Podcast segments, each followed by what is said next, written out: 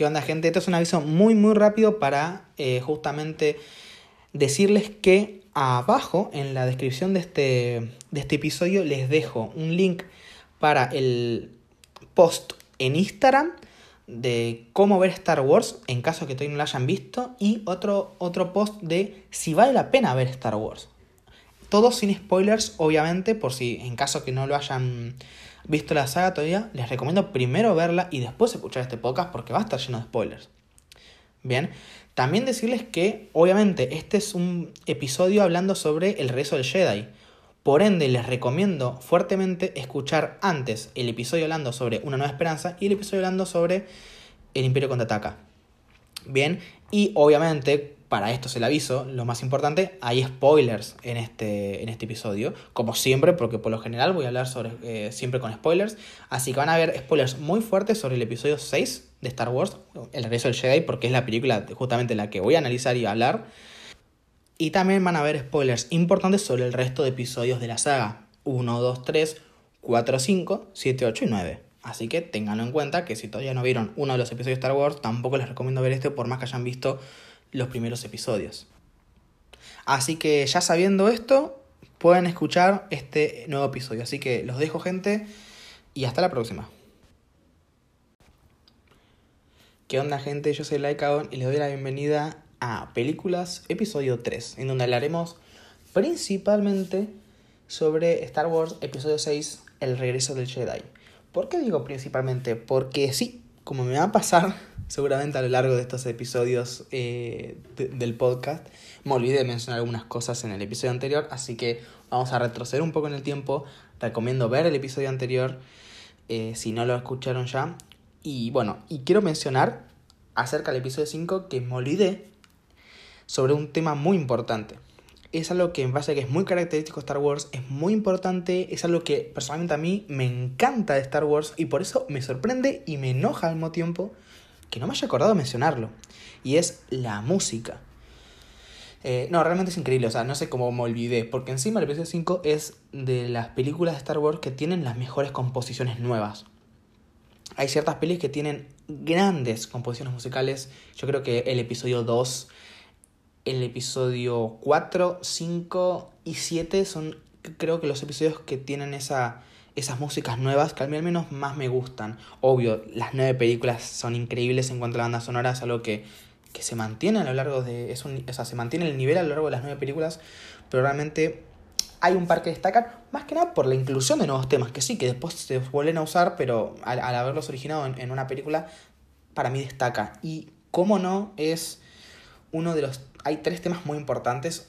Lo voy a eh, ordenar para mí del menos importante al más importante, pero bueno, de todas formas me parece que son increíbles. Hay muchos más temas nuevos igual, pero obviamente yo quiero mencionar solo tres que me parecen los más importantes y me parece que son eh, muy muy buenos. Eh, así que voy a empezar con el tema de Han y Leia, que no sé cómo no lo mencioné porque hablé bastante sobre la relación entre ellos, el cómo se contó su, su relación, su, el desarrollo de ese romance eh, y, no, no puede ser que me haya olvidado del, de, la canción. Y sí, hay un tema de Han y Leia que es increíble. Es muy lindo, es, es, no es romántico mano poder, no es empalagoso, pero sí es lindo. Y deriva del tema de Leia.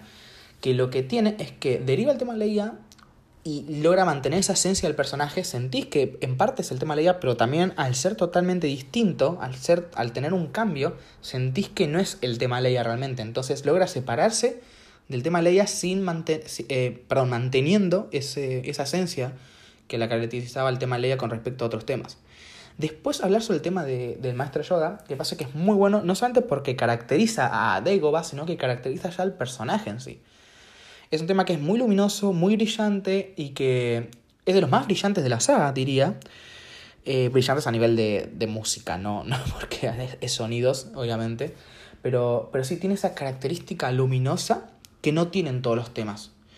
Eh, que bueno, está relacionado a los modos de la composición de musical que no voy a entrar en detalles porque sería aburrido y no todos entenderían, así que simplemente lo voy a dejar con que es muy luminoso, muy lindo y que está realmente muy bien compuesto. Es uno de los, uno de los mejores temas que no mucha gente lo, lo, recuerda, siempre nombran otros más, más icónicos tal vez, pero es un lindo tema, la verdad, y, y me olvidé de mencionarlo. Y el otro tema que sí puede que sea uno de los más icónicos de la saga que es la Marcha Imperial, el tema de Darth Vader. Aunque es cierto que se llama la Marcha Imperial y se usa muchas veces para referirse al Imperio, es un tema que, no, que caracteriza a Darth Vader como tal porque es su tema.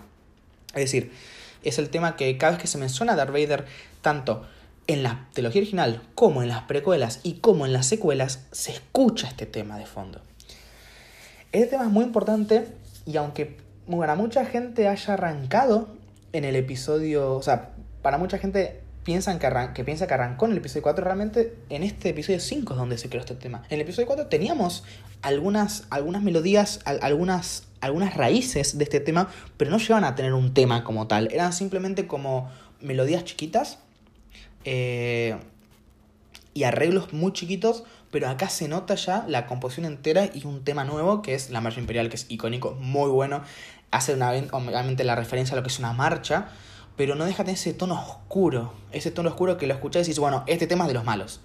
Y la verdad es que es increíble, me gusta un montón y es un tema muy, muy icónico, como les dije, porque se escucha a través de las nueve películas, no en todas, obviamente, pero sí eh, se va tocando cada vez que se habla de Darth o cada vez que se habla sobre Anakin. Bien. Eh, bueno, ahora sí. habiendo terminado de hablar de lo que me olvidé en el episodio anterior, vamos a hablar sobre esta nueva película. Eh, bueno, nueva película. esta ya vieja película, pero sobre lo que vamos a hablar ahora es el episodio 6 de Star Wars, el regreso del Jedi. Bueno, lo primero que quiero nombrar es que tiene un gran inicio, una gran escena de apertura. Es cierto que el texto es medio flojo porque no nos dice demasiado realmente y lo que nos dice lo vemos en la pantalla, entonces es un texto un poco irrelevante, pero entiendo que tenían que agregar texto porque el texto inicial, de lo que hablamos en el primer episodio, es parte de la saga. Entonces tenían que agregarlo igual. Lo sentí medio flojo, pero no, no había mucho más que contar. Y lo que nos contaban medio lo veíamos en la peli, así que era un poco irrelevante, pero bueno, ahí está. Pero la escena de apertura es increíble. Viendo la segunda estrella de la muerte en construcción, medio terminada, o sea, medio ahí como que le falta un poquito, pero, pero ya en funcionamiento. Eh, y vemos ahí que, llega Vader a la estrella de la muerte y cómo tiene esa presencia, sigue manteniendo esa presencia que, lo caracterizó desde la primera película que lo vimos.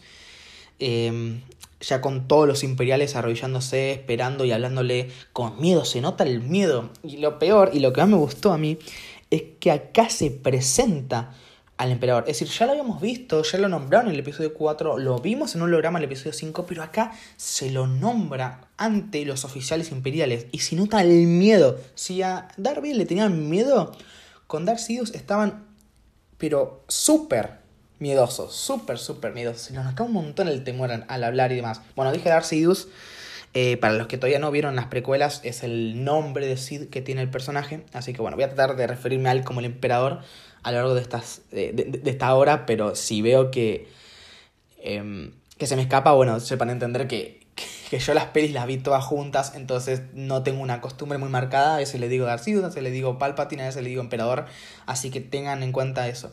Pero bueno, vemos cómo simplemente con mencionarle que el Emperador iba a ir a la Estrella de la Muerte, eh, el, oficial cambió, la, cambió el discurso de decir, bueno, es que no llegamos, el emperador pide lo imposible para terminar esta estrella de muerte, a decir, uy, bueno, sí, vamos a doblar los esfuerzos.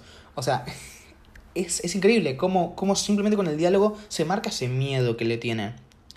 Eh, y me encantó la frase que, de, de Vader que dice, más les vale porque el emperador no es tan benevolente como yo. y cuando vimos que el personaje no es benevolente en ningún momento, pero mostrando o diciendo eso, nos da a entender que el personaje Sius es mucho más malo, mucho más frío y que eh, no tiene paciencia para nada. Así que es una gran escena de inicio que me gusta un montón. No la recordaba realmente, o sea, me acordaba de eso, pero no me acordaba que era la escena inicial de la apertura. Pensé que pasaba más adelante, pero me gustó un montón. Em, pese a eso, Después tenemos una, un arco, un primer arco, eh, que no está tan bueno. Es decir, la primera parte de la historia, el primer acto de la historia, es bastante flojo. Y el segundo también, pero vamos, vamos a ir por partes. Eh, lo primero que voy a decir es que el, el, tema de la estrella de muerte, hablar sobre la estrella de muerte, es decir, yo quiero criticar y analizar estas películas como voy a analizar y criticar las nuevas. ¿Por qué? Piensen que yo, ya lo dije, nací en el 2000, yo crecí con las seis pelis de Star Wars, las vi cuando tenía 7 años. Em, entonces piensen que yo crecí ya con las películas estrenadas. No las fui analizando y criticando a medida que salían, como sí lo hice con la nueva trilogía. Por ende, quiero ser justo en, en estos episodios, aunque sé que no voy a poder, porque quieran o no, la objetividad y la subjetividad están arraigadas ambas y llegan hasta un punto. Es decir, la objetividad llega hasta un punto y la subjetividad también llega hasta un punto. Entonces voy a tratar de, de ser objetivo hasta, hasta lo que me dé como fanático de Star Wars. Voy a tratar de ser lo más objetivo posible y criticar a estas eh, películas lo mismo que le voy a criticar al, resto. Obviamente que cada una con, con su crítica. Eh, pero no pero quiero criticar las ideas creativas que se toman en su momento, que es algo que yo me di cuenta que no criticaba de las películas originales. Entonces vamos a hablar de la primera idea creativa, crear una segunda estrella de muerte. ¿Es lógico para la trama? ¿No es lógico para la trama? ¿Es una copia? ¿Es un refrito del episodio 4? Miren, la verdad es que no es, no es tan lógico porque teniendo en cuenta que fracasó la primera estrella de muerte, ¿por qué crearían una segunda? Pero al mismo tiempo, si se piensa que la primera era lo suficiente como para destruir un planeta, ¿por qué no crearían una segunda? Así que no parece mal que hayan creado una segunda estrella de muerte, excepto que se vuelve un toque repetitivo, es otra vez con la estrella de la muerte. Pero como la escena de naves es un toque distinta, y como le dan ese plus de pelear también adentro con Luke y Vader, y que encima esta estrella de muerte no tiene ese defecto, por ende tienen que destruirla entrando al reactor, no me parece mal. Es decir, no me parece mal, pero tampoco lo veo como algo muy original. Pueden haber hecho otro tipo de estación, inventarte otra si querés, pero dijeron, no, vamos a hacer la, una estrella de la, de la muerte más grande y mejor. No me parece mal, tampoco me parece una gran idea realmente, pero entiendo que para la historia que querían contar, por ir a necesario una estrella de muerte. Porque aparte le agregaron también el plus del combate terrestre que no habíamos tenido en el episodio 4. Ese combate en Endor que lo único que habíamos visto de algo así era el combate en Hoth de la película anterior, y acá lo vimos como una batalla final que está interesante, cierto que a mucha gente no le gustan los Ewoks, después hablaremos sobre ellos, pero al menos a mí me gustó. Eh, entonces entiendo que la Estrella de la Muerte sí, es repetitiva, no es original, pero funciona bien para lo que querían contar en esta película, y lograron sacarle más jugo el hecho de decir, bueno, es guerra de naves, al mismo tiempo es guerra... Eh, eh, entre, entre, con eh, guerra de la fuerza, por así decirlo, en, con, con, el emperador Vader y, Luke. Y después también es una, una guerra en el propio planeta, una guerra terrestre con Han, Leia y compañía. Entonces, me parece que, pese a que no, la idea no es muy original, estuvo bien llevada y encaja bien con la historia que querían contar. Así que no me parece que esté mal realmente que hayan vuelto a reciclar eh, no, perdón, que hayan reciclado, porque vuelta a reciclar sería una tercera vez, que hayan reciclado la Estrella muerte no me parece mal. Así que, nada, ya hablando de eso, vamos a hablar ya sobre el, el primer acto de la película, sobre lo que pasa en el palacio de Java de Hutt. Bien. Eh, ay, a ver, eh, hay un cambio necesario en la canción de Java. Es decir, acuérdense que se los mencioné en el primer episodio eh, y se los recordé en el, episodio anterior, Star Wars eh, fue reeditada, eh, reeditada perdón, varias veces por George Lucas. Y lo que tiene es que a veces hace cambios innecesarios. Uno de los cambios que yo creo innecesarios fue el cambiar la canción. Es decir, hay en la cantina, había una canción original cuando, cuando comienza que, que traen... Que aparece Trip y Artu que se que se entre comillas infiltran, porque no se infiltran, pero se meten al palacio. Eh, y hay una canción en donde una de las Twi'lek eh, esclavas de, de, Java muere a manos del, del Rancor.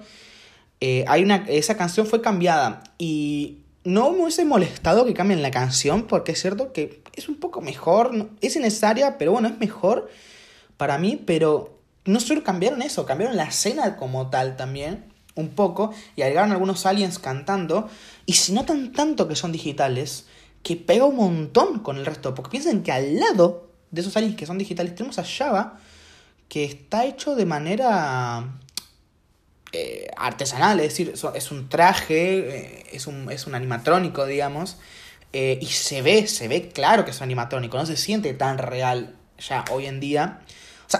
Funciona bien, pero no, pero no, no se siente tan real. Pero, y vemos los bichos estos que se sienten muy digitales, porque aparte tampoco se sienten tan realistas. Se nota un montón que son digitales y choca. Choca que es animatónico por un lado y, y por otro tengamos un único digital. Entonces por eso no me termina de convencer. Eh, me parece que George Lucas, y, y esto pasa un montón de veces a lo largo de, de, la, de la trilogía original principalmente, porque también pasa al final, y lo voy a mencionar ahora, sé que me adelanto, pero en el final cuando, cuando creman a, a Vader y, y se ven los fuegos artificiales, en la película original se veía el cielo y volvía la escena a, a Endor de noche y bailaban los protagonistas, eh, celebraban ahí con, con los ebooks y demás, que es lo que vimos al final de la película. Pero en las remasterizaciones que se hicieron, en ese, en ese momento, antes, o sea, desde que creman a se ven los juegos artificiales hasta antes de que vuelvan a la fiesta, es la cámara, se ven la transición pasando por varios planetas que vimos tanto en esta trilogía como en la trilogía de precuelas. Se ven Tatooine, Bespin, eh, Cursant y... y Naboo. Ahí está, y Naboo. Eh, ¿Y qué pasa? Es cierto que si vos la ves en orden de salida, no tiene sentido ver a, a, a Curzon Naboo porque ni conoces los planetas. Y por otro lado, eh, aunque los conozcas, se siente rara la escena porque se nota muchísimo que está digital. Entonces yo creo que, o sea, se nota mucho ese cambio, bueno, sí, se nota muchísimo en la, la calidad, que cambia la calidad de repente. Además, si se prestan, si atención a los fuegos artificiales, los fuegos artificiales que se ven en la película original se ven peor que los que pusieron en, en esas escenas agregadas. Pero claro, si fueran escenas agregadas hechas en el momento, como por ejemplo la escena que agregaron de Java en el episodio 4, que se, hicieron, se hizo un par de años después o un año después, o sea, no fue algo que se hizo mm, con muchos años después que se note el cambio de tecnología. Eso se hizo ahí y queda bien. O sea, también yo critiqué que no me gustaba esa escena agregada pero no, no desencaja con la película. En cambio, acá desencaja porque se nota un montón que lo hizo hace 20 años en vez de hace 40 años. Se nota un montón el cambio de tecnología y no pega, realmente no pega. Entonces, si querés agregar estos aliens en el Palacio Java, si querés agregar estas escenas del final de, del episodio 6 de la celebración, hacelo, pero metele un, un filtro o trata de hacerlas que se sientan viejas. Porque por más que exista la tecnología para hacerlo mejor, las películas son viejas. Entonces, si vos haces eso, desencaja. Y a mí me desencajó. Y a un amigo con la que estaba viendo también me nombró que también le desencajó. Entonces, no. Realmente no. Me gusta, o sea, por un lado me gusta ver esos planetas extras que se ven porque al mismo tiempo, si, si viste las precuelas, decís, uy, bueno, están festejando en todos lados, en todos los planetas que fuimos viendo. Pero por otro lado, decís, es innecesario, desencaja, entonces es un, es un sentimiento agridulce que tengo. Por un lado me gusta la idea, pero siento que no está bien ejecutada. Y que tampoco encaja en caso de que quieras ver simplemente la trilogía original. En, en caso del, del, del, Palacio de Java, como digo, me parece que ese baile, eh, esa canción extra que agregaron, o ese cambio de canción, no, no pega, desencaja. Así que son, la verdad es que sí, yo estoy en el medio, yo no soy de los que dicen que la película no se tendría que haber editado a lo largo del tiempo. Para mí que está bien, si, si George Lucas, que es el autor, quiere hacer unos cambios, me parece que están todo su derecho de hacerlos, pero es cierto que varios de esos cambios no se sienten tan buenos. Eh, así que nada, con respecto a eso voy a pasar a hablar justamente sobre eso, sobre el primer arco que se siente lento. Todo el rescate de Han Solo es todo lento. Es decir, y lentitud, a ver, vuelvo a aclarar esto que algo sea lento no lo hace malo. Que sea lento o rápido no lo hace malo o bueno. Simplemente es una característica de la obra. Así que no, esto no es malo por ser lento, pero es una lentitud que no está bien llevada. Cuando algo es lento o rápido, hay que saber llevarlo para que no se sienta, en el caso de ser lento, pesado, y en el caso de ser rápido, muy brusco, muy atolondrado. Y siento que este primer arco, pese a que a mí la película me encanta, no está bien llevado. Es decir, se siente muy, muy pesado, muy largo necesariamente, y que no, no, no aporta demasiado a la película. Es cierto que vemos la evolución de los personajes, cómo pasaron desde la película anterior a esta, y, y, vemos en una aventura juntos, porque sí, acá en esta película también los personajes se van a dividir en grupos, y es como una forma de mostrarnos a los personajes juntos. Así que me gustó, es decir, está bueno el, este primer acto, pero la realidad es que se hace un poco pesado.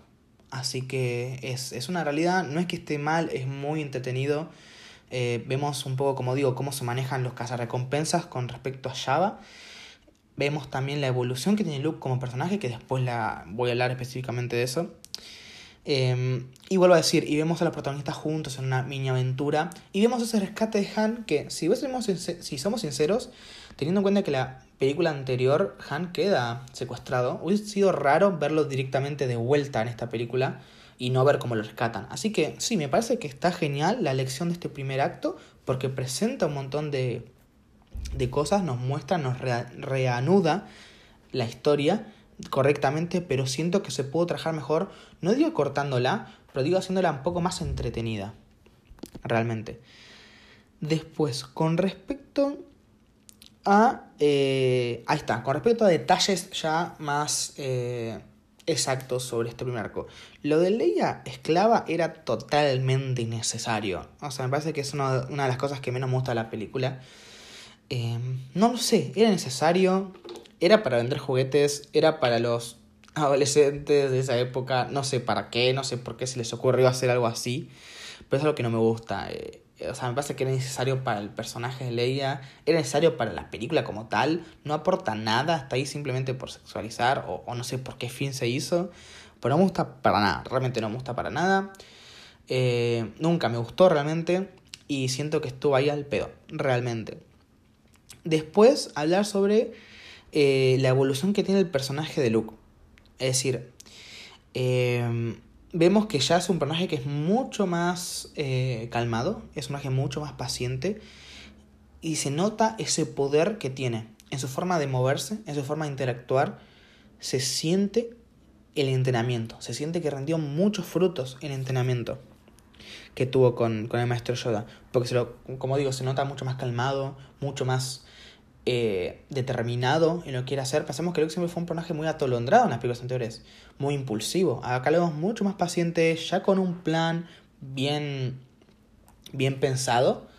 Aunque tuvieron que improvisar, pero ya estaba el plan hecho. Incluso tenía un plan B, que era lo del sale luz en, escondido en Artu, que me parece increíble, eso después lo vamos a hablar. Pero lo vemos mucho más, mucho más como maestro Jedi. Tiene esa esa presencia que por ahí tenía Obi-Wan, que tenía Yoda, esa sabiduría, se la siente en el personaje de Luke. Pero al mismo tiempo se lo vemos muy confiado. Es una de esas, de esas debilidades que tiene el personaje, que se lo nota confiado. Realmente, pese a que tiene plan B y demás, se lo nota un poco como con una, con una, una ligereza de soberbia. Eh, que es algo que después en el episodio 8 se lo, va a, lo van a retomar de manera para mí excelente. Pero eso después lo vamos a hablar en, esa, en el episodio de esa película. Pero notamos esa, como digo, esa, esa confianza extra. Eh, no sé si confianza extra, pero sí esa soberbia que tiene el personaje de, de tener ese poder que, que tiene. Eh, lo vemos directamente entrando, ahorcando a los, a los eh, guardias eh, gamorreanos, creo que se llamaban atajar los inconscientes, vemos cómo controla mentalmente a, a Viv Fortuna eh, para poder hablar con Java. Y cómo habla ante Java, es decir, le tiene respeto, pero lo amenaza. Entonces, me gusta, me gusta este nuevo look, este look que, que no deja de ser el look que ya vimos, porque después lo vemos que sigue con este problema de querer ver lo que va a pasar y demás, querer ver siempre el futuro, pero es un look mucho más entrenado, se lo siente mucho, se, se, siente justamente eso, que la evolución y el entrenamiento que tuvo rindió frutos. Así que a mí me gustó este nuevo look y decir lo de la escena, eh, quiero mencionar lo de la escena con, con Artu, cuando a Luke lo van a, lo van a empujar, lo van a tirar al, al foso de Sarlacc. Esa escena me parece increíble, me gusta un montón, me parece que está muy bien construida, es, me parece muy icónica y, es, y está muy bien hecha. Ver como Luke, eh, atrapado eh, en el trampolín, le dice a Java, es tu última oportunidad. Eh, y pese a que Java no hace caso, a Luke lo empujan y Luke salta, se agarra al trampolín, vuelve a saltar rebotando y antes de eso le había hecho una seña a Artu para que le tire su sal de luz lanza el nuevo sable de luz que piensen que en ese momento no lo conocíamos. Nosotros habíamos visto que él perdió su sable de luz, el sable de luz de su padre lo perdió ante Vader. Y viene un sable que es distinto, que el diseño es muy parecido al de Obi-Wan. Eso me gustó, es un buen detalle, honrando a su maestro. Eh, cae el sable de luz en su mano, lo prende y vemos el color verde hermoso que tiene el, el sable de luz de Luke. Y una escena increíble porque antes de eso, mientras está procesando toda la escena, escuchamos las primeras notas del tema de Luke, que acuérdense que el tema de Luke es el tema Star Wars, es el tema principal, es el mismo tema.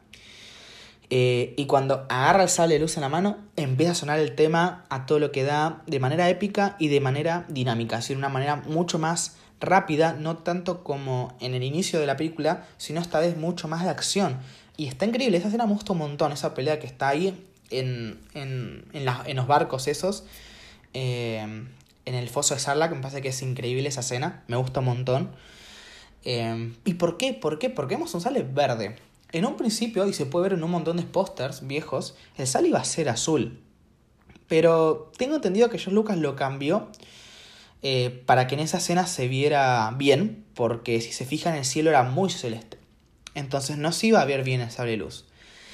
Em, y me gustó, me gustó ese, ese, cambio porque acá es donde nos abren las puertas a que los Jedi y los Sith no van a tener siempre los mismos colores de sable luz. No van a ser buenos, azules, malos, rojos. No.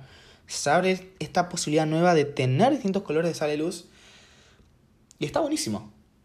Está buenísimo porque es algo muy, muy distintivo y que poco a poco a lo largo de las películas y a lo largo de los años fue teniendo significado propio cada color y es increíble, realmente es increíble ver acá a Luke con su sable de color verde. Me parece que es un cambio muy bueno que, que cambia, eh, cambia y nos muestra esa nueva personalidad del personaje.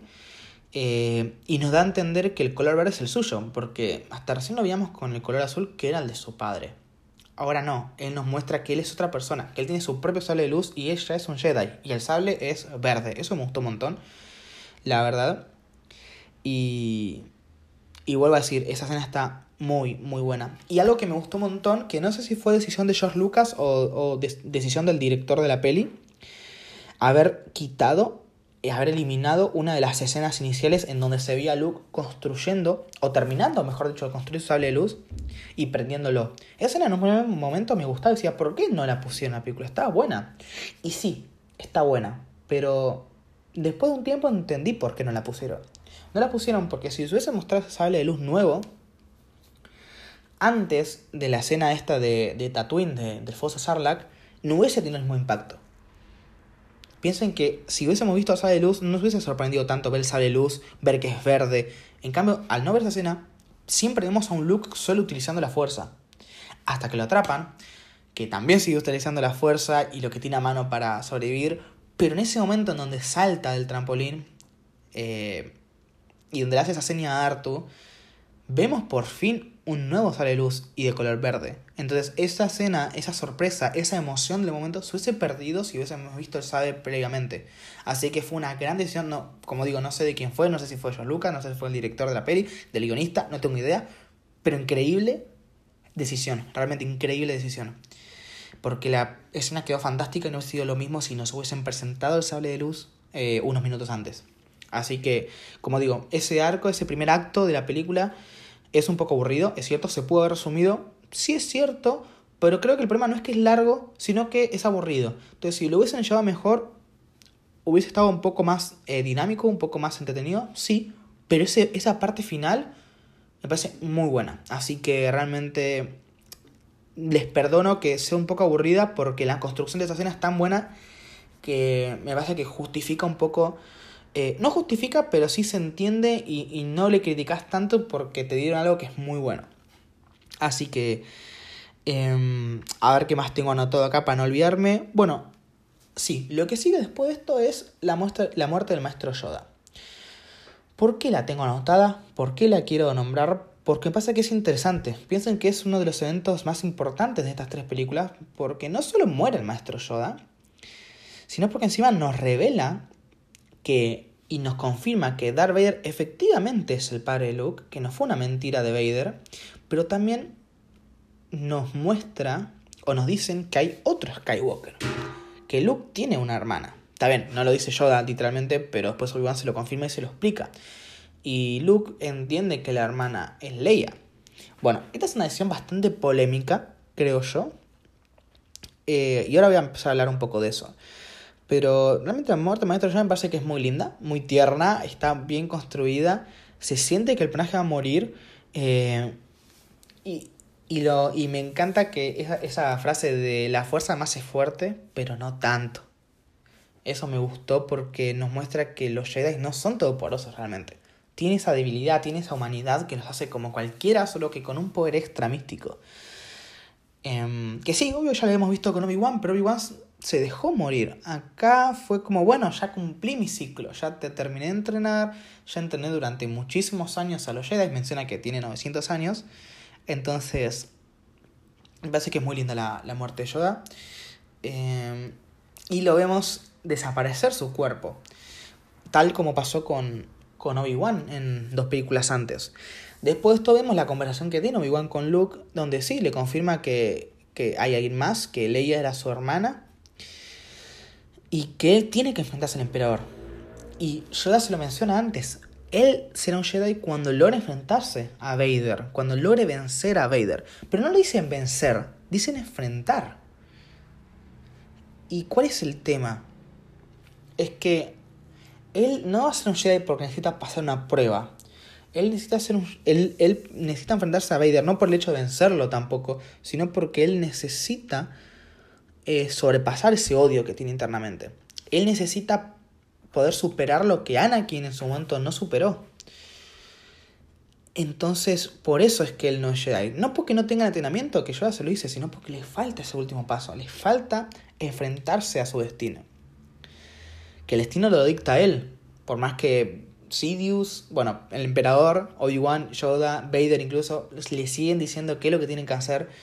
La, la decisión final y el que haga solo queda en él, solo queda en Luke y es, eh, es suyo. El destino es suyo y él lo decide en la película. Y me gusta un montón porque no es ni lo que esperaban los maestros Jedi y no es lo que esperaban emperador y Vader. Eso me gustó un montón. No es ni matar a Vader ni irse al lado oscuro. Termina haciendo algo increíble. Y por eso esta escena me gusta. Me gusta porque nos muestran en paralelo que el personaje principal tiene el peso de, bueno, tengo que matar a mi padre, pero no quiero matarlo, y al mismo tiempo tengo que evitar irme al lado oscuro, pero me tienta un montón el lado oscuro. Porque vemos que Luke no es que le tiente el lado oscuro como tal, pero se deja llevar por, por la furia y demás. Y en la propia película lo vemos dejarse llevar por eso. Entonces, y al tener sentimientos por Vader, hace que esto sea más fácil. Piensan que los Jedi, eh, bueno, esto lo vamos a ver después en las precuelas, pero los Jedi no tienen relaciones, tratan de no tener relaciones sentimentales con las personas porque es de la forma más fácil para irse al lado oscuro. La debilidad de los Jedi es encariñarse con las personas. No es tanto su fuerza, su, determinación, su entrenamiento, sino el, caer en los sentimientos y todos los sentimientos llegan, un punto, llegan al odio, que es el lado oscuro. Eso lo dice Yoda en esta película y después lo va a explicar mucho mejor. No me acuerdo en cuál de las tres de la trilogía de, la trilogía de precuelas, pero estoy seguro que en una de las películas lo explica muy bien, pasando sobre cada sentimiento. Es una de las frases más míticas, creo que es del episodio 3. Eh, pero realmente me parece que es increíble. Esta escena está muy bien hecha también, porque vuelvo a decir, nos plantean esta dualidad que tiene el personaje de manera sutil, no, no, explícita, no lo, no lo tienen que nombrar, no lo tienen que decir en voz alta. Se siente en el personaje. Se siente en el personaje y el espectador lo siente. Entonces, me gusta, me gusta cuando las películas te lo pueden mostrar y no te lo tienen que contar, no te lo tienen que explicar. Cuando no toman al espectador de tonto y solo explican todo. Acá no, acá entendés que el personaje tiene un peso que sabe que lo tiene que cumplir, pero al mismo tiempo no quiere. Y el resultado final termina siendo el, el cumplir algo queriéndolo. Es decir, logra cumplir, por un lado, su obligación como Jedi y cumplir con su deseo de no terminar matando a su padre. Haciendo que se mantenga como un Jedi que no pasa al lado oscuro y al mismo tiempo cumpliendo con su destino. Es increíble eso. Así que, bueno, ya habiendo hablado un poco sobre eso, vamos a hablar sobre la llegada del emperador a la estrella de la muerte. Cuando llega, también se, se recalca esa presencia que tiene el personaje, mucho más marcada que Vader, porque con Vader se notan algunos oficiales, algunos almirantes que tienen cierta, cierta confianza con el personaje. que le tienen respeto y miedo, pero pueden hablar un poco más relajados. Con el peor no, están todos callados, no se escucha nada, solo habla Vader y me gusta eso de que el emperador Vader lo llame como un amigo. Porque al fin y al cabo lo considero un amigo, pese a que sí, pasó un montón de cosas y después en las precuelas lo vemos. Me gusta esa, esa especie de manipulación real e irreal porque no creo que él no lo tenga como un amigo, pero al mismo tiempo es un arma, es una, herramienta. Entonces me gusta eh, esa forma de, hablar entre Vader y, y el emperador. Em, y hablar sobre la música. El emperador tiene de los mejores temas. Si prestas atención a esa escena y a la escena final después con la batalla en, en el trono de la estrella de la muerte, es muy buena la música. Tiene ese, esa sensación siniestra que te causa como, como miedo, como incomodidad. Es muy buena, muy, muy buena la música del emperador. Me gusta un montonazo. Eh, se separa un montón de lo que es la música de Vader, porque la música de Vader es una música potente que impone. Em, pero la de Sidious no impone, la de Sidious te, te, te hace incómodo, te pone una posición incómoda, te hace sentirte raro incómodo y con cierto miedo. Es muy buena, es una música muy, muy siniestra.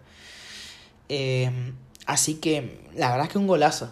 John Williams sigue, sigue mostrando que es un genio a nivel, a nivel musical. Es realmente un genio. Y tranqui que lo va a seguir demostrando a lo largo del resto de pelis, ¿eh? porque cada vez se supera más. El tipo es increíble. Pero no quería dejar de mencionar este tema que me gustó un montón. Después, hablar sobre la decisión de que Leia y Luke son hermanos. Sé que lo tendría que haber dicho antes, pero bueno, me olvidé y lo tengo anotado. Eh, a ver, Leia y Luke son hermanos a nivel de decisión creativa. Porque vuelvo a decir, como critico alguna decisión creativa de las nuevas películas, voy a criticar también decisiones creativas que sí, hoy en día es algo re común para mí. Leia y Luke son hermanos desde siempre. Pero para mí fue desde siempre. Para la gente que viene al cine, no. Y creo que, que voy a evaluarlo desde ese punto de vista. Es decir, Leia y Luke, ¿tiene sentido que sean hermanos? La verdad es que no. La verdad es que no. Siempre se sintió como si Luke no era el único. No que si tuviese una hermana o un hermano, pero sintiendo que hay algo más detrás. Y aunque nos cuenten que, que Luke termina siendo el, el hijo de, de Vader, sigue, se, se seguía sintiendo que faltaba descubrir algo más. Porque la escena del episodio 5, cuando Luke se va eh, hacia Bespin, y Obi-Wan y Yoda hablan y dice, bueno, era nuestra última esperanza. Y Yoda dice, no, hay otra. Entonces se siente que hay algo más, que hay algo más que nos tenían que decir. Pero que sea Leia es raro.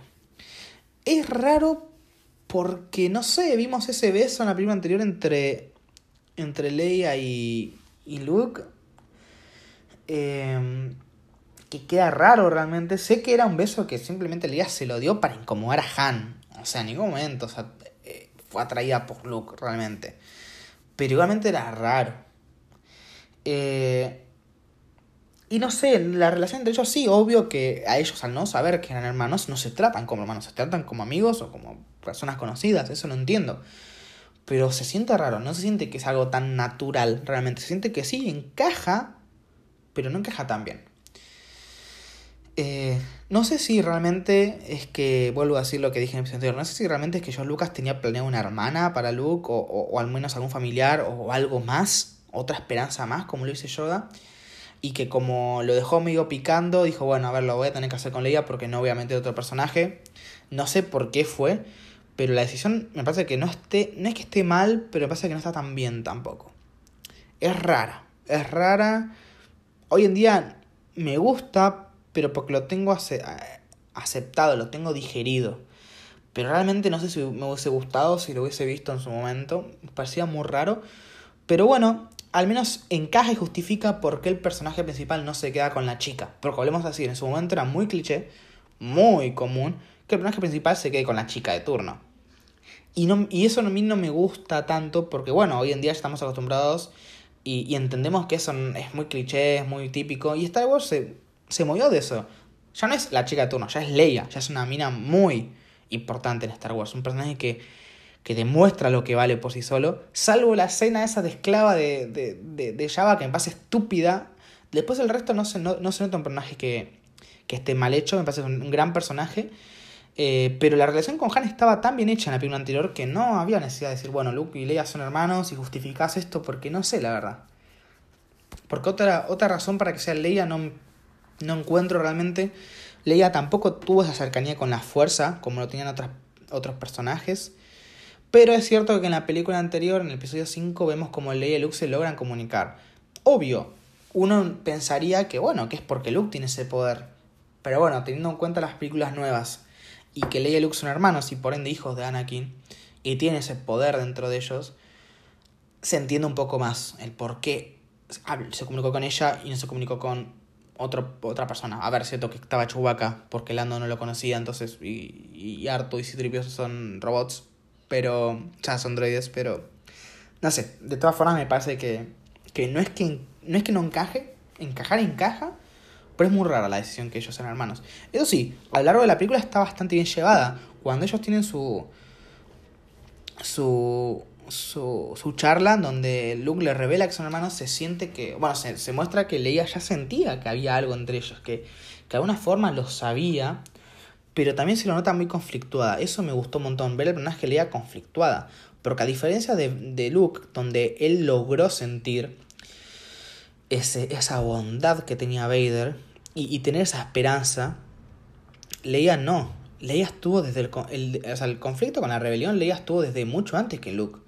Leia fue, Leia fue torturada por Vader. Entonces se entiende que Leia le choque más y que le cueste mucho más digerir eh, justamente que verse a su padre. Porque esa parte donde ella está muy conflictuada y se siente mal, que, que abraza a Han, no es porque es hermana Luke, es porque es hija de Vader. Entonces, pasa que está muy bien hecho, que es muy realista, que está muy bien desarrollada esa escena, así que, como digo, que sean hermanos no es que me moleste, es que no, no encaja del todo bien, pero está bien llevado a partir de acá. Es decir, a partir de acá se llega muy bien que ellos sean hermanos. No porque se llevan bien entre ellos, sino porque está bien llevada la historia con respecto a que son hermanos. Entonces, mmm, no me parece mal. Me parece que por un lado está medio medio, que son hermanos, una decisión me medio rara, pero por otro lado me parece que se, al llevarse bien, es decir, al tener esa, ese buen desarrollo de, de su relación de, de, hermanos, parece que, que logra convencer un poco más, digamos. Eh, por otro lado, hablar sobre los Ewoks. Sí, los Ewoks, los famosos Ewoks. A mí realmente no me molestan. A ver, sé que, se la, sé que es como el juguete de turno porque no es sorpresa para ningún fanático de Star Wars que George Lucas hizo un montón de alienígenas o droides para vender juguetes. El tipo era artista, pero también quería vender. Las cosas son así. Y los Ewoks sí, se sienten que son para vender peluches, se sienten que son para rellenar un poco la historia y tener un poco más de, de, de alivio cómico. Y por otro lado, están un poco para justificar el hecho de que le hayan ganado al imperio en tierra.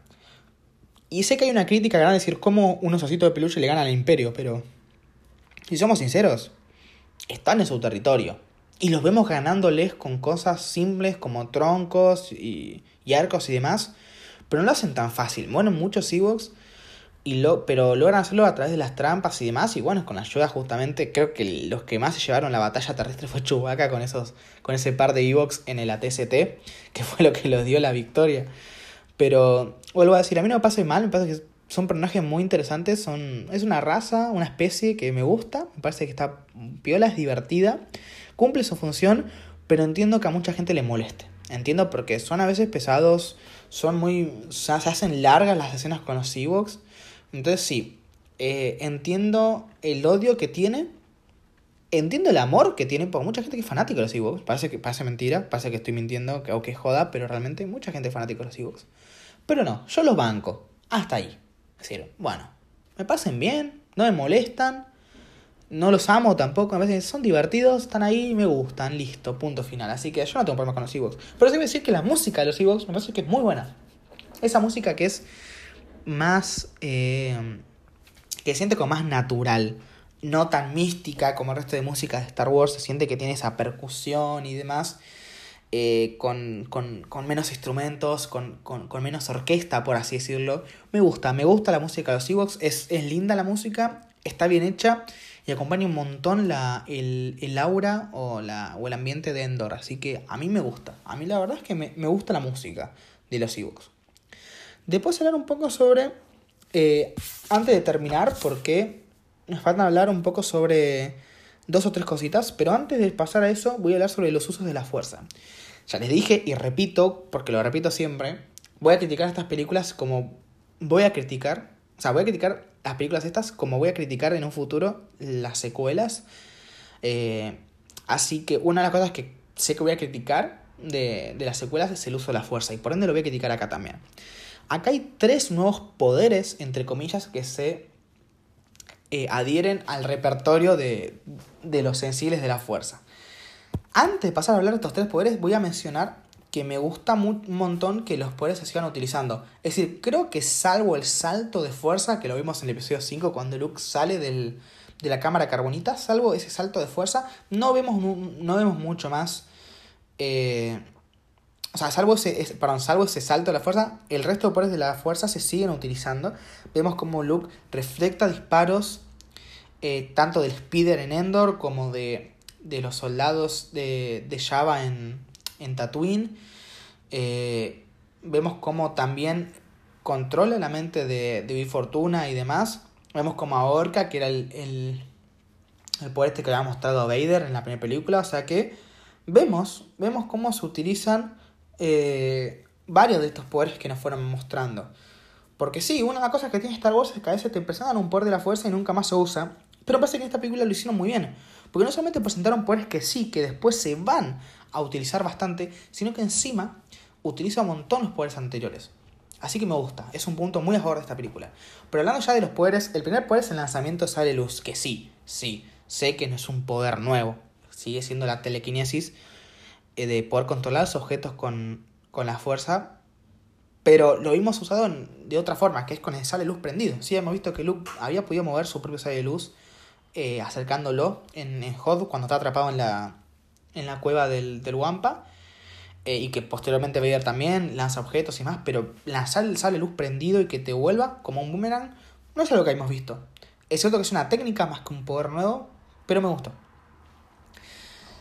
Después, el, el hecho de leer mentes. El hecho de leer mentes es una evolución de lo que hemos visto antes. Acuérdense que en la primera película vimos cómo se podían comunicar, en la segunda vimos cómo podían sentir los, las emociones y los sentimientos de las personas, pero ahora podemos ver que los personajes pueden leer la mente, muy sutil, muy poquito, pero se puede. Es decir, a lo largo de la película vemos cómo los personajes sienten las emociones del resto, pero en un momento vemos cómo Vader logra, logra leer un poco la mente de Luke.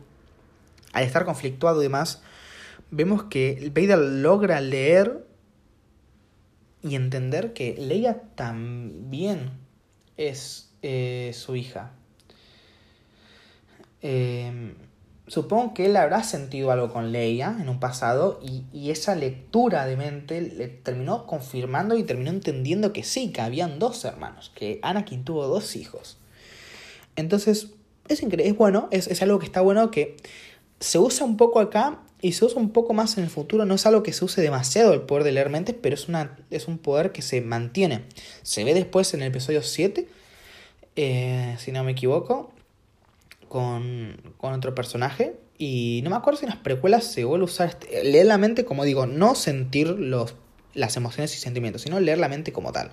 Leer, o sea, poder sacar información de, cierta forma. Eh, pero de todas formas me gusta. Es decir, me, me, gusta este poder, me parece que es lógico, que está bueno porque pese a que es un poder muy fuerte, no abusan de él en la saga. Eh, y que se da a entender tanto por esta peli como por el episodio 7 que viene después, que es un poder que es lo pueden hacer un, un par de personas, no es algo que, que cualquiera lo puede hacer, es algo que se tiene que un poco entrenar, entre comillas, y que también se puede resistir. Y que Luke no lo pudo resistir porque estaba tan conflictuado en ese momento que, que dejó esa puerta abierta a sus sentimientos y Vader ¡tuc!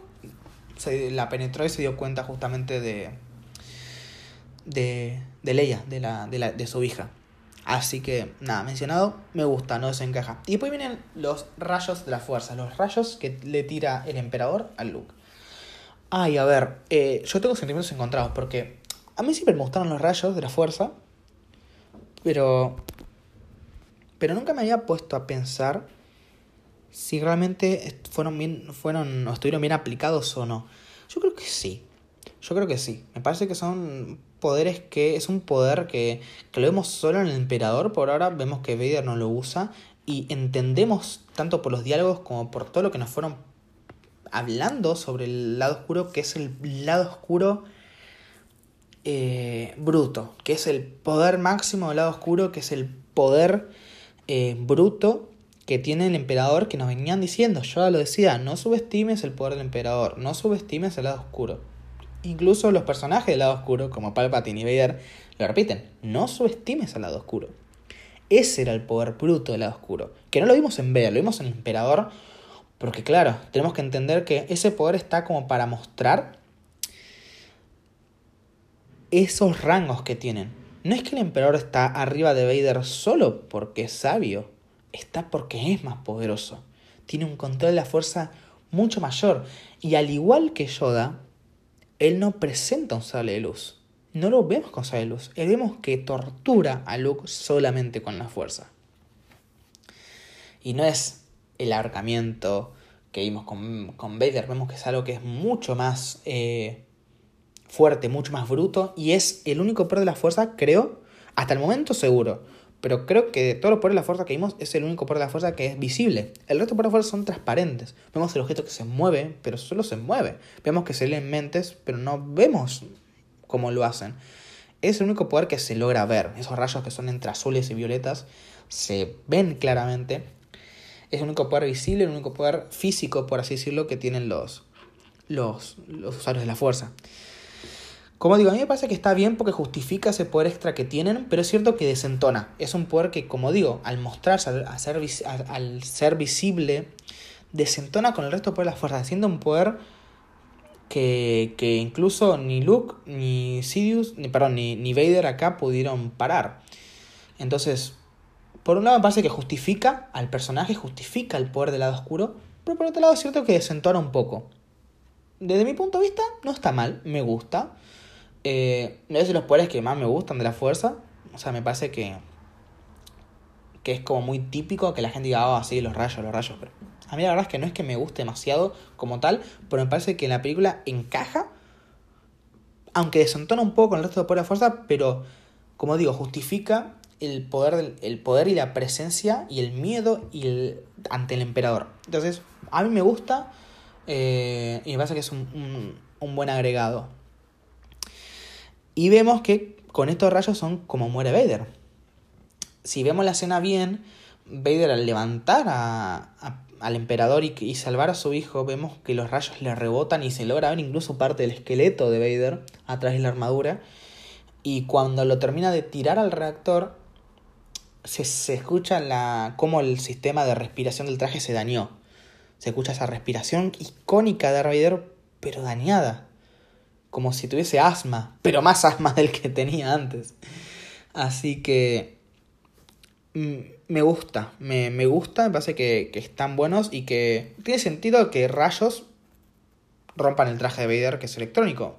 No lo sé, me parece que es algo que bastante lógico, pero que podría ser de otra forma, así que me gusta. No, no lo veo mal realmente este poder.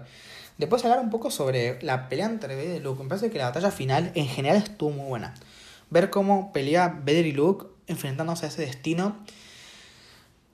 También ver por otro lado a Lando liderando. Eh, liderando. pero a Lando liderando eh, la, flota rebelde con, contra la muerte. Ver como el, el almirante Akbar, que es un que, que se volvió un poco conocido, un poco icónico por esta película. Me gusta. El It's a Trap, es una trampa. Em, vemos cómo, cómo lideran el ataque eh, contra la Estrella de Muerte. Y también vemos como eh, Han, eh, Leia y, y Chewie, bueno, y, y, Tripio y, y Artu, con el resto del escuadrón rebelde en tierra, logran justamente entrar a la, a la base y desactivar los escudos. Entonces me parece que es una triple batalla muy buena, está bien llevada. Es cierto que uno tiene, tiene ese problema de que quiere ver más a Luke, quiere ver más el conflicto de Luke que el conflicto de terrestre o el conflicto de la flota. pero de todas formas siendo que las tres están bien llevadas. Así que las tres tienen su parte, su, su clímax, por así decirlo, su momento de mayor tensión en cada una de las tres y, y, encaja bien y se siente muy cómodo. O sea, creo que el tercer acto de esta, de esta película, esta última parte, está muy bien llevado. O sea, me parece que está increíble, que es sin duda lo mejor de la película. Todo este final es lo mejor de la película. Porque estas tres batallas están muy bien libradas, muy bien desarrolladas y, y muy entretenidas, la verdad, las tres. Eh, y la batalla entre Vader y Luke es increíble. O sea, no solamente se siente que la, los, la coreografía mejoró con respecto a la película anterior y con respecto a la primera película, al episodio 4, muchísimo mejoró. Sino que vemos también un poco estos poderes, como lanzamiento sable luz de Luke, de, perdón, lanzamiento sable de luz de, de Vader, el leer mentes de Vader. Eh, y, y logramos ver también este arrebato de ira que tiene Luke, que es con lo que termina ganando la Vader. Es decir, el, el el plan del emperador era ese, que Luke ceda ante el odio, por eso lo fue preparando. Le mostraba, o sea, toda esa trampa de, de amagarle a los rebeldes para que piensen que la, la Estrella Muerte no está operativa y que van a poder desactivar los escudos y demás. Toda esa trampa no era para destruir la rebelión. No, no, no. Era para que Luke viera eso, se enoje y mate a Vader. Y de esa forma convertirse en el nuevo aprendiz de, del emperador.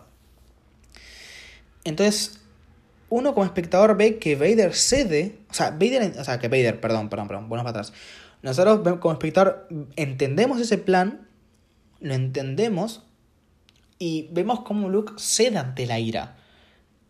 Cuando Vader lo amenaza con la hermana, con que la hermana tal vez se pase al lado oscuro, Luke se enoje, se enoja y con ese arrebato de ira es como termina venciendo a Vader. ¿Qué pasa? Acá hay un momento clave que el emperador no lo esperaba. Luke en ese momento iba a matar a Vader. Iba a matar, estaba súper enojado, estaba ya entregado al lado oscuro. Pero hay un punto, hay una cosa que pasa que hace que Luke abra los ojos y no dé ese paso final ante el lado oscuro. Que es el ver como al cortarle la, mano a Vader se pueden ver los cables de esa mano electrónica que tenía. Y recordemos que al inicio de esta película vemos como en el enfrentamiento en el, foso de Sarlacc, Luke recibe un disparo en su mano electrónica que le habían puesto en la película anterior y se tiene que poner un guante para eso. Y se queda como la mano haciendo un poco de ruido. La vemos ahí cuando se pone guante en la nave, en el X-Wing. Eh, y la vemos acá como Luke, al ver eso, mira su propia mano, la abre y la cierra y se escucha el mecanismo electrónico y es algo que no te lo dicen, porque vuelvo a decir, me gusta que, que te den a entender las cosas y no que te las digan. En ese momento se acuerda de lo que, le, de lo que pasó en Dagobah. Acuérdense que en la cueva de Dagobah, él al vencer a Vader en la cueva, se rompe el casco y se ve a él dentro del traje de Vader. Y esa similitud entre que ambos tienen la mano robótica hace que. que. que que que Luke entienda y haga ese clic que necesitaba para entender que si sigue por esos pasos va a terminar como su padre. Pero también entender y terminar de entender, porque ella lo pensaba, pero terminar de entender que su padre puede ser redimido, porque no están tan lejos realmente, están a un paso de diferencia. Uno está en el límite del lado luminoso y el otro está en el límite del lado oscuro. Eh, ver que ellos no son tan diferentes, pero la diferencia es que Vader sí dio ese paso y, y Luke no. Eso todo en un segundo, porque después Luke revolea el sable y dice que es un Jedi.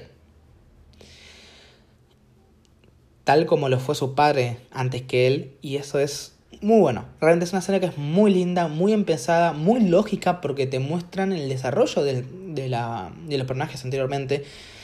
Eh, y es muy buena, realmente es una escena muy muy buena. Y, y bueno, acto seguido vemos una escena después de cómo explota eh, la base con el escudo, logran sacar los escudos en tierra, pero cuando vuelven a, a la escena con, con Luke, vemos a Sidious que, que sí, que lo empieza a torturar, ya decidido a matarlo. Y, y en ese acto de, de, pedir ayuda, Vader le dice, ayúdame padre. Y, y vemos como Vader eh, o sea, el hecho simplemente de ver la cámara acercándose al casco, entendemos el conflicto que hay en él. No solamente porque Luke ya lo había dicho antes, pero acá lo vemos, acá lo vemos, acá lo sentimos. Antes simplemente Luke lo, sentía, acá lo sentimos, lo sentimos los espectadores. Y en ese momento se escucha el no, el famoso no. A ver, ¿por qué el famoso no? Porque no es algo que estuviese en la película original. En la película original simplemente se veía el casco cómo avanzaba el, plano hacia su cara, un plano de detalle sobre su casco, y él agarraba y tiraba al emperador. En posteriores mm, eh, remasterizaciones y reediciones agregaron un no de diciendo no, gritando no mientras lo tiraba. Es cierto que se entendía sin el no, se entiende totalmente, pero es cierto que el hecho de que digan no me parece más natural. Eh, o sea, me parece que es más, va, vas más con la escena que tenga ese grito a que no lo tenga. ¿Es innecesario el cambio? Sí es innecesario. ¿No hacía falta? No, no hacía falta. Pero parece que queda mejor. Al menos para mí queda mejor ese, grito de no. Em, así que me parece que es un cambio que está bien. Esa escena es increíble. Y después vemos, bueno, la, muerte de, de, Vader, que también es muy importante y quiero tocar. ¿Por qué? Porque sí, sé que es muy típico. Sé que la habrán visto al menos un par de veces esa escena, pero piensen que es muy importante porque lo humanizan. Si hasta el momento no existían las precuelas, no habíamos visto a Anakin realmente, solo habíamos visto ese traje negro. El primer indicio de humanización fue mostrar que él, o sea, uno de los primeros indicios fue mostrar que él había sido alumno Obi-Wan, que había sido padre Luke, y el indicio anterior había sido que él tenían, que era real, o sea, que era un humano. Porque vemos que Obi-Wan dice, es más máquina que hombre. Pero al ver que él no tiene una mano real, que tiene una mano robótica, tenemos el paralelismo con Luke. Y es parte de humanizar al personaje, pero la humanización máxima que tiene el personaje fue cuando le sacan el casco. Y vemos a un viejito que da ternura, da ternura, esa persona que nos daba miedo cuando éramos chicos, bueno, no sé si miedo, pero esa persona que imponía, que, que tenía ese que todo el mundo le tenía respeto y miedo en la base imperial, que era el malo malote de la saga. Verla, o ver un viejito que te da ternura, te van a abrazarlo, pobre a, Vader. Hablándole con Luke y, y, el cambio en la voz. No solamente cambia la voz porque... Eh, ah, bueno, guarda, a ver, este es un problema. Yo no me acuerdo, yo la última vez que la vi la película, que la vi ayer, la vi con doblaje. La vi con doblaje al, eh, al español latino. Entonces la voz que tiene Vader como en el doblaje, es la misma voz que tiene Vader sin casco, solo que sin el distorsionador, pero es la misma voz, es el mismo actor. No me acuerdo si en inglés la voz es de Sebastian Shaw, que es el, actor de la cara de Vader, o la voz es de eh, James Earl Jones, que es el actor de la voz que tiene en el traje. Porque acuérdense que Vader tiene tres actores: David Prowse, que hace el cuerpo, eh, James Earl Jones, que hace la voz, y eh, Sebastian Shaw, creo que se llama, que hace eh, Anakin, es decir, hace la cara de Anakin y al final Anakin como fantasma de la fuerza. Entonces, la verdad es que no me acuerdo si en inglés, porque yo sí que la he visto en inglés, la he visto varias veces en inglés, pero no me acuerdo si la voz que, que muestra cuando saca el casco es la misma de Earl. Jones, de James Earl Jones, solo que sin el, sin el modulador de voz, o es la voz de Sebastian Shaw.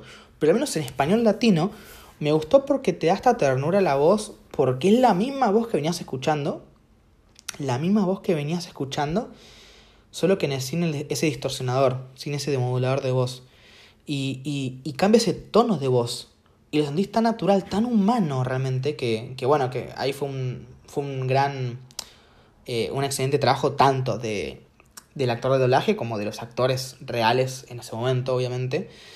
Eh, que el actor de Vader si no me equivoco, César Romero era, si no me equivoco, creo que murió, que en paz descanse, junto al Luke también, eh, creo que era Jesús Barrero, si no me equivoco, también murió, lastimosamente, pero al menos en español latino, al tener esa misma voz, solamente que, que sin el distorsionador y con ese tono mucho más natural, mucho más humano, eh, empatizas un montón con Vader. Yo creo que en inglés también me acuerdo que empatizabas, pero no me acuerdo, vuelvo a decir, si es la misma voz. Eh, que el actor con casco o no, o es la voz de Sebastian Shaw, del caso de la cara. La verdad es que no me acuerdo.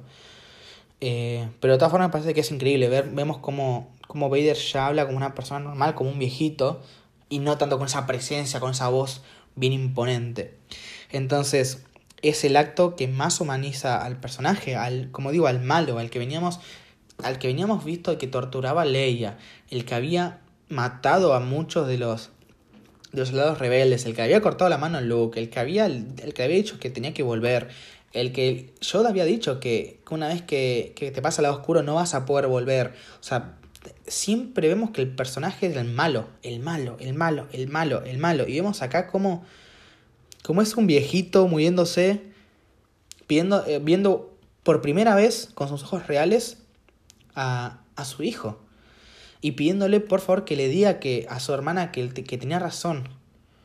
Eh, es muy linda esta escena, muy linda, muy triste y si se dan cuenta el detalle, es la primera vez que vemos a Luke llorar. Piensen que murieron los, los tíos de Luke en el episodio 4. Murió Big One al final del episodio 4. Atrapan a Hannah en el episodio 5 y vemos como Vader le dice que es su padre en el episodio 5. Eh, y después en el episodio 6 vemos como Yoda muere y en ningún momento lloró. Sí se alteró, sí estuvo triste, pero nunca vimos una lágrima de Luke. Y acá vemos cómo llora. Me parece increíble ver ese poder que tiene la familia dentro de lo que es Star Wars. Que, que es el mensaje que quiere dar. La familia lo es todo. Es el, mayor poder que tienen las personas. son los mayores vínculos que tienen las personas. Es por lo que Vader es Vader y es por lo que también dejó de ser Vader.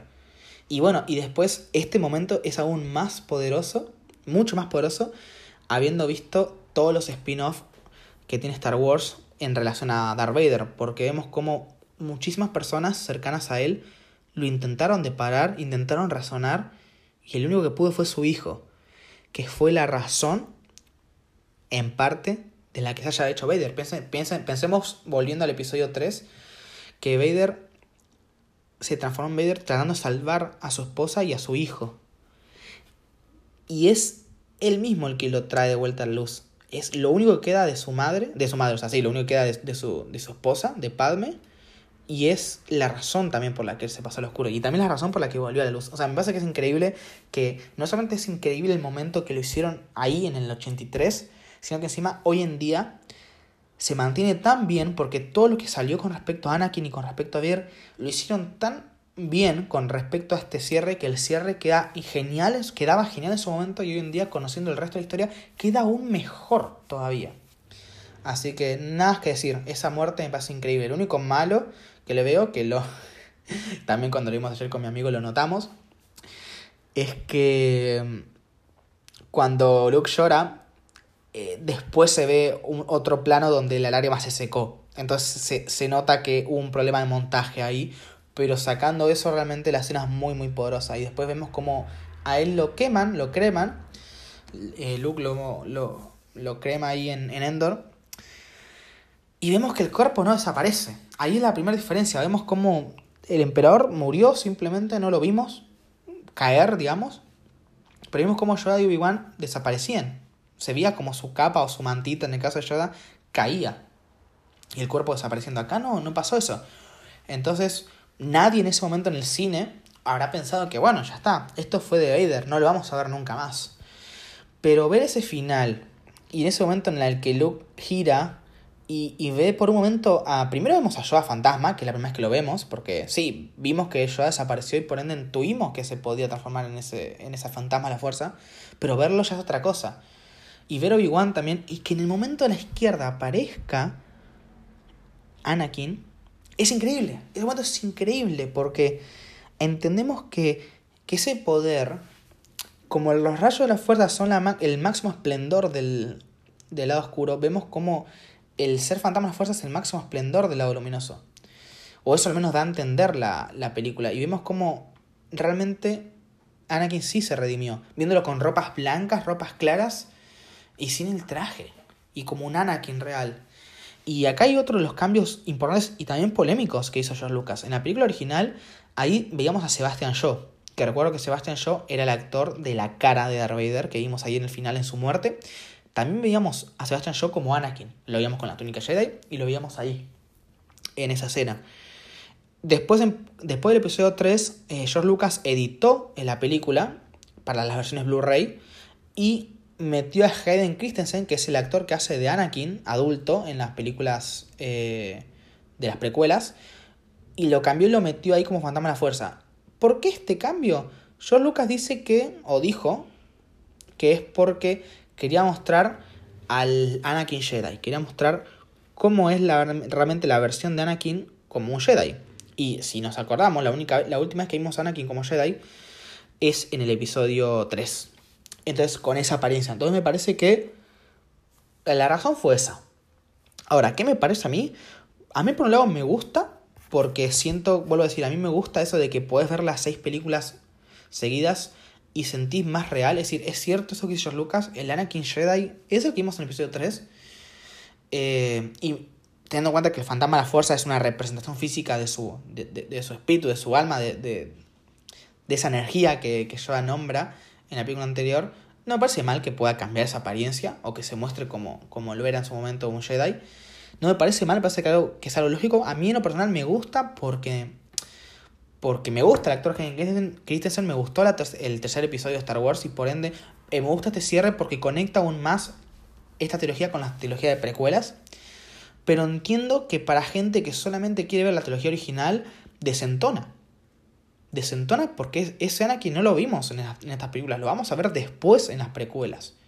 Obvio, si las ves en orden numérico, 1, 2, 3, 4, 5, 6, queda bien.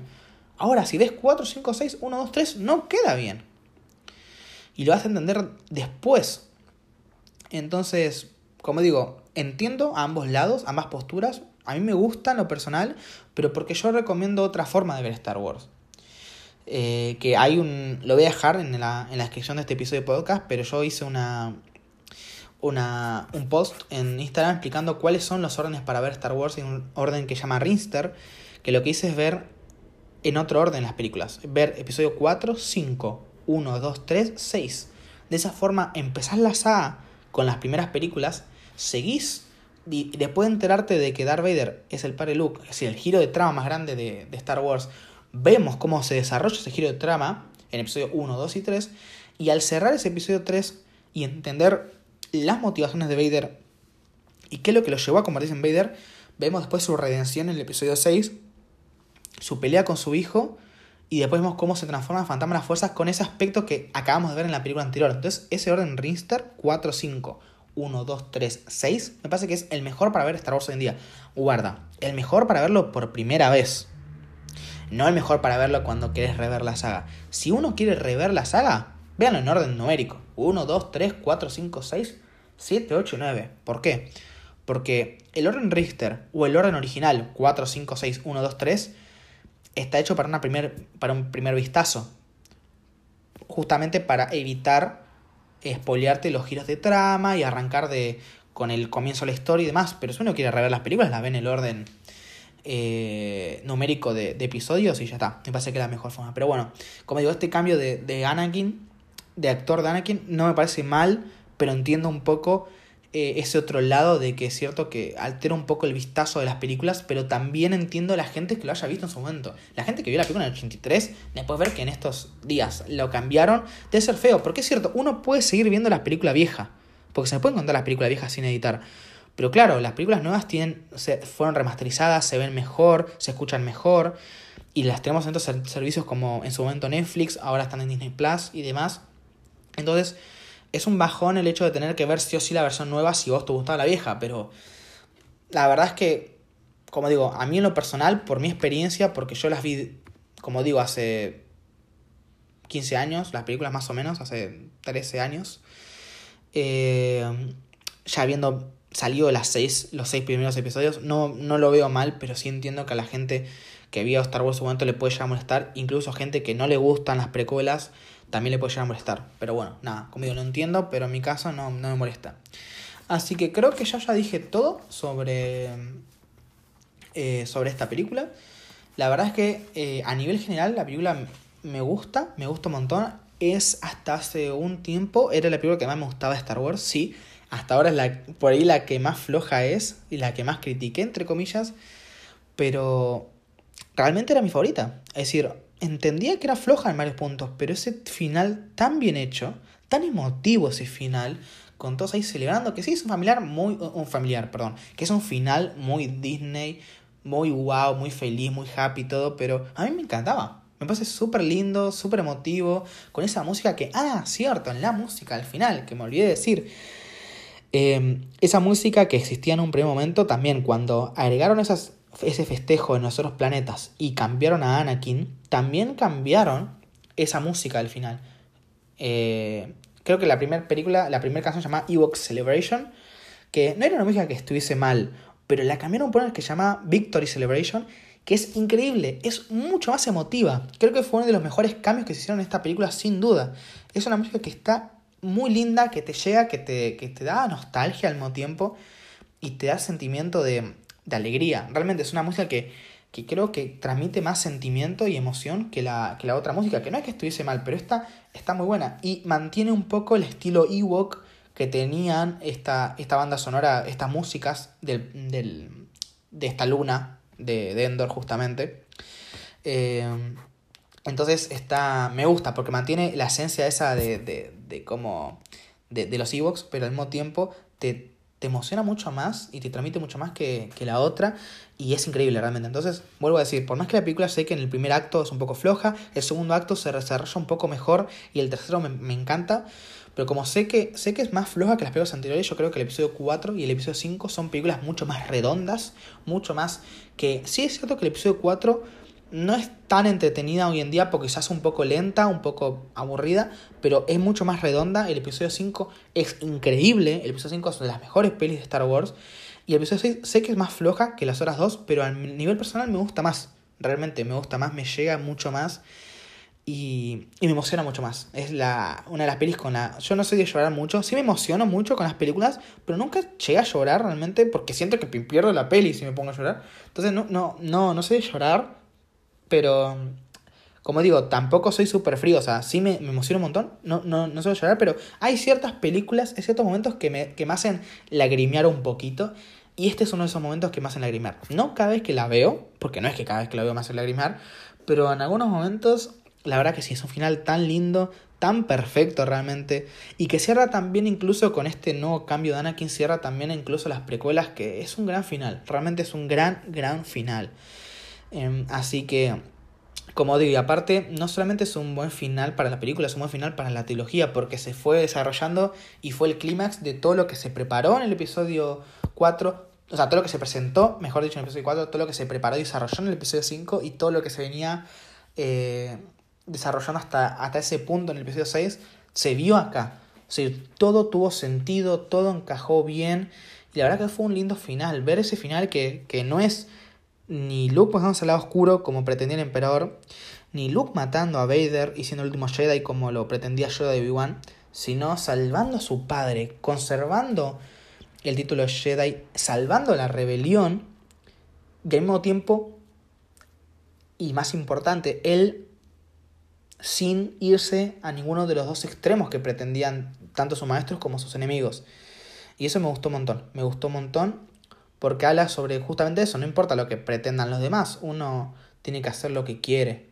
Y, y, me gusta ese final, me gusta un montón ese final. Así que yo en serio ya me despido. Esta película, como digo, me parece que es la más floja de las tres, sí, es la más floja de las tres, pero también es mi favorita de las tres. Y como les dije hace, como les dije hace un momento, eh, hasta hace un tiempito, era la película que más me gustaba. Pero película en general, no solo Star Wars, de todas las películas que había visto era la que más me gustaba. Hasta que me di cuenta que hay una que me gusta un poco más hoy en día. Que sí es de Star Wars, así que cuando llegue el momento se las mencionaré. Así que nada, como digo, ya me despido. Increíble película, increíble final. Y por cierto, estoy grabando esto el 4 de mayo, lo subiré también hoy. Así que feliz día para, para todos los que estén escuchando esto el 4 de mayo y para los que no estén escuchando esto el 4 de mayo también feliz día de Star Wars.